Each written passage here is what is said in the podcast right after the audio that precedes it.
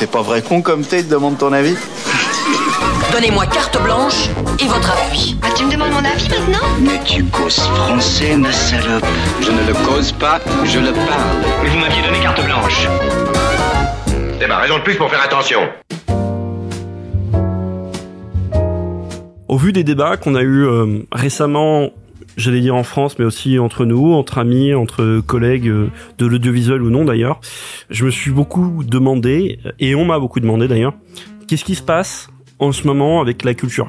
Comment ça se fait que euh, constamment sur euh, les réseaux sociaux, même si encore une fois je sais que les réseaux sociaux c'est pas la vraie vie, mais les réseaux sociaux et ailleurs, hein, c'est aussi des discours que moi j'ai entendus euh, dans la vraie vie, il y a une telle défiance entre la culture, les acteurs de la culture, les institutions de la culture, une défiance telle qu'on dirait que d'un côté il y a une lutte entre ceux qui le défendent et ceux qui attaquent, une lutte très violente, faisant d'ailleurs que ceux qui la défendent et ceux qui la promeuvent sont euh, quasiment euh, dans une niche, une forme de ce qu'on dirait aujourd'hui une élite, des sortes de privilégiés qui seraient déconnectés du monde parce que justement ils défendent une culture qui elle-même serait au conditionnel déconnectée du monde.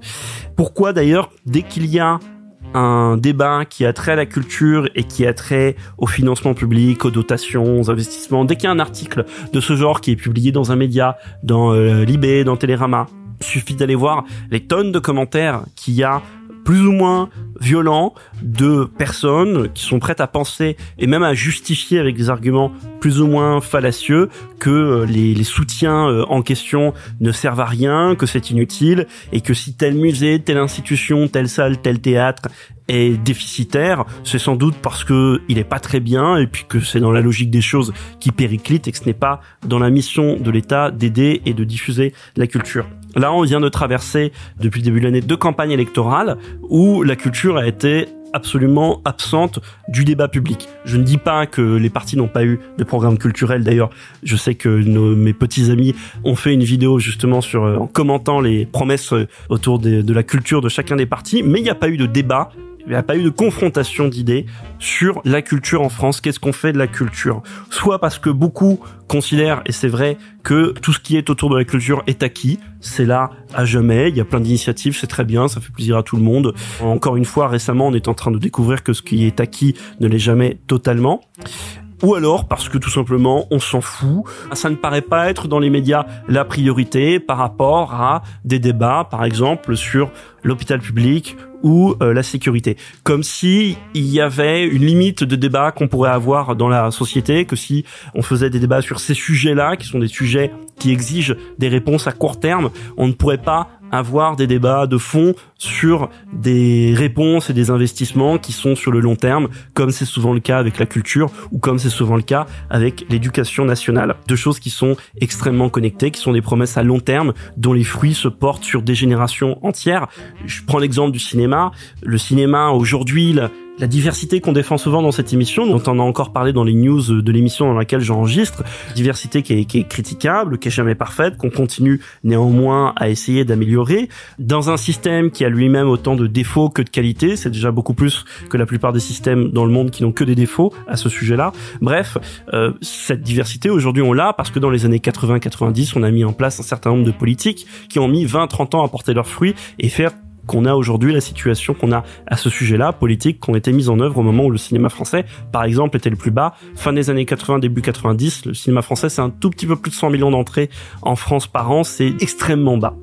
J'y reviens, à chaque fois il y a la remarque pour qui paye-t-on? Moi j'ai pas envie de payer pour quelque chose, j'ai pas envie de payer pour les autres, je veux payer que pour ce que je consomme, etc. etc. Ça revient tous les deux jours à propos du cinéma français, la chronologie des médias. Et maintenant c'est une question qui est revenue sur le, devant de la scène avec la question de la télévision et de la redevance. On en a euh, un peu parlé sur les réseaux mais peut-être pas assez pour se rendre compte de qui est-ce qu'en train de se profiler. Ça se passe peut-être un peu trop doucement, il y a peut-être pas assez de bruit, même s'il y a les acteurs du service public qui sont concernés.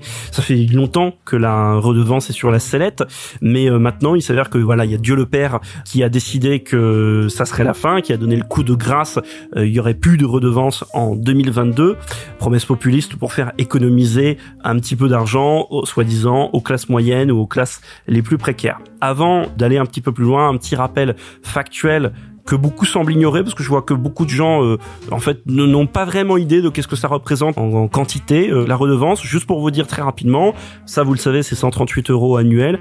Donc ils sont payés par 27 millions de foyers, ça donne environ 3,8 milliards répartis euh, aux deux tiers pour France Télévisions, 15-16% pour Radio France, 7% Arte, 6% France Média Monde, 2% INA, 2% TV5 Monde. Voilà. Pour qui on paye à chaque fois, pour qui vous payez, vous payez pour vous, vous payez pour les autres. Je trouve ça délirant aujourd'hui qu'il faille quand même expliquer qu'en France, il y a un certain nombre de services que vous payez, que vous n'utilisez pas, que parfois vous pouvez payer toute votre vie pour la police alors que vous n'avez jamais appelé la police ou vous n'avez jamais appelé les pompiers, mais que le jour où, d'ailleurs, ça vous sera peut-être utile. Ceci dit, je vous mets au défi vraiment, vous n'avez jamais écoutez France Info, France Inter, France Culture, vous n'avez jamais regardé France 2, France 3, France 5, vous n'avez jamais regardé Arte, vous n'avez pas bénéficié des programmes France TV où là récemment par exemple on a vu des films de Satoshi Kon ou plein de films d'animation japonais disponibles gratuitement sur France.tv Pareil pour Arte TV d'ailleurs. Bref, là, la question de l'accessibilité quand même, elle est totale. Il suffit juste d'avoir un ordinateur et une connexion Internet. Certes, des gens n'en ont pas, mais on peut quand même difficilement faire mieux à ce sujet-là. Beaucoup de gens le savent pas quand ils s'en plaignent de la redevance télé. Si c'est trop, il est aussi possible d'avoir des exonérations. Si vous ne gagnez pas d'argent, si votre revenu fiscal est nul, vous pouvez être exonéré. Si vous gagnez le RSA, vous pouvez être exonéré. Si vous êtes une personne très âgée, vous pouvez être exonéré, etc. On peut réfléchir, et moi ça me choquerait pas, qu'on ait des débats sur trouver une meilleure équité pour la redevance télé qui en effet est payée de la même manière par tout le monde, selon que vous soyez un foyer euh, riche ou non, on peut réfléchir à ça. Mais ça n'a pas été réfléchi. Ce qui a été réfléchi, c'est tout simplement de la supprimer au profit d'une dotation qui sera faite par l'État. Et le problème d'une dotation, je ne vous apprends rien, c'est que la dotation peut varier d'une année à l'autre, d'un gouvernement à l'autre. La dotation rend le service public absolument dépendant de l'État et non plus des gens qui payaient la redevance télé.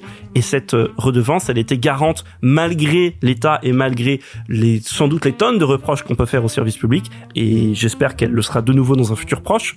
Elle était garante de l'indépendance du service public. Imaginez le paradoxe génial en France d'avoir un service public qui est véritablement indépendant, éditorialement, même si parfois il y a des choses un peu compliquées, mais qui reste éditorialement indépendant du pouvoir en place.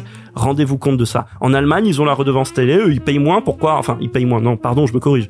Le prix ressenti est moins. Pourquoi? Parce que c'est mensuel chez eux. Sauf qu'à la fin de l'année, ils payent plus pour un service public qui est beaucoup moins complet qu'en France. Bref, pensez-y. Je dis ça parce que je vois beaucoup de messages qui passent à ce sujet qui ne se rendent pas compte de la gravité de ce qui est en train de se passer. Ça se passe un peu comme une lettre à la poste et je trouve que ça, combiné à d'autres choses qu'on est en train de connaître en France, le fait qu'il y ait au hasard 89 députés du Rassemblement national à l'Assemblée nationale ou que tout simplement le pouvoir en place soit tout à fait enclin à pactiser avec ses députés et à faire passer un certain nombre de choses qui mettent en péril le, le, futur de, des acquis sociaux en France. Demandez-vous si tout ça n'est pas lié, demandez-vous où on va et demandez-vous vraiment si l'ennemi c'était les 138 euros que vous payiez par an et qui vous donnait accès, qui était en fait l'abonnement le plus riche que vous pourriez espérer très loin devant Netflix, très loin devant Amazon Prime, très loin devant à peu près tout ce que les services privés peuvent vous offrir. Bref, au moins, à défaut d'être pour ou contre, euh, qu'importe ce que vous pensiez de la redevance télé, au moins renseignez-vous et regardez ce à quoi ça vous donne accès, c'est important et il faut qu'on en parle, il ne faut pas que les choses se passent comme elles se passent actuellement, c'est-à-dire dans une indifférence assez générale, soi-disant parce qu'il y aurait des problèmes plus graves à côté.